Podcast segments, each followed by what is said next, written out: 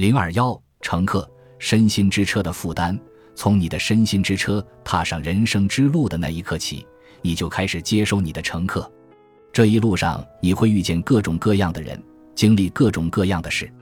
随着时间的推移，我们会将我们对这些人和事的感知内化为我们身心之车上的乘客。所有的好日子和坏日子，平常的日子和特别的日子，都会增加新的乘客。乘客是我们过去经历的产物，是我们的身心之车上承载的东西。所以，你的前任并不是乘客，他只是你人生之路上的一小段事实。人不会是身心之车的乘客。当某些事情让你想起之前受过的伤害时，你就会注意到你身心之车上的乘客。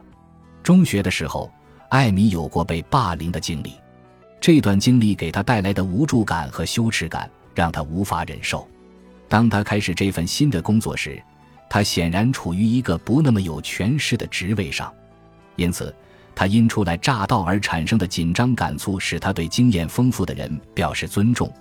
而这进一步唤起了他中学时期的感受。他的乘客情绪会驱使我们做出一些不合理的事情，而我们的乘客是情绪的敏感点。他们在受到某种特定的刺激时，就会引发相关的反应、感觉、想法和情绪。他们会让你无法忍受，让你抓狂，让你心烦意乱，或者直接让你想放弃。他们也会让你养成那些防御性的情感习惯。如果你发现自己会对一些别人泰然处之的事情反应强烈，那么你可能就找到了你的乘客。还记得观察者部分吗？作为观察者，你能够意识到自己的内在体验。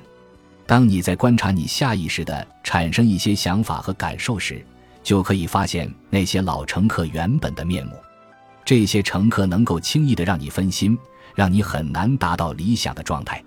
你不能让他们掌控你的身心之车，只有你能控制自己的想法和行为，让你的身心之车朝着正确的方向前进。暂停，你人生中的哪些时刻可能会让一些乘客进入你的身心之车？想想你过去曾经受到过的伤害，在你的笔记本里简要记下这些给你造成伤害的经历，以及他们可能会引发的特定情绪。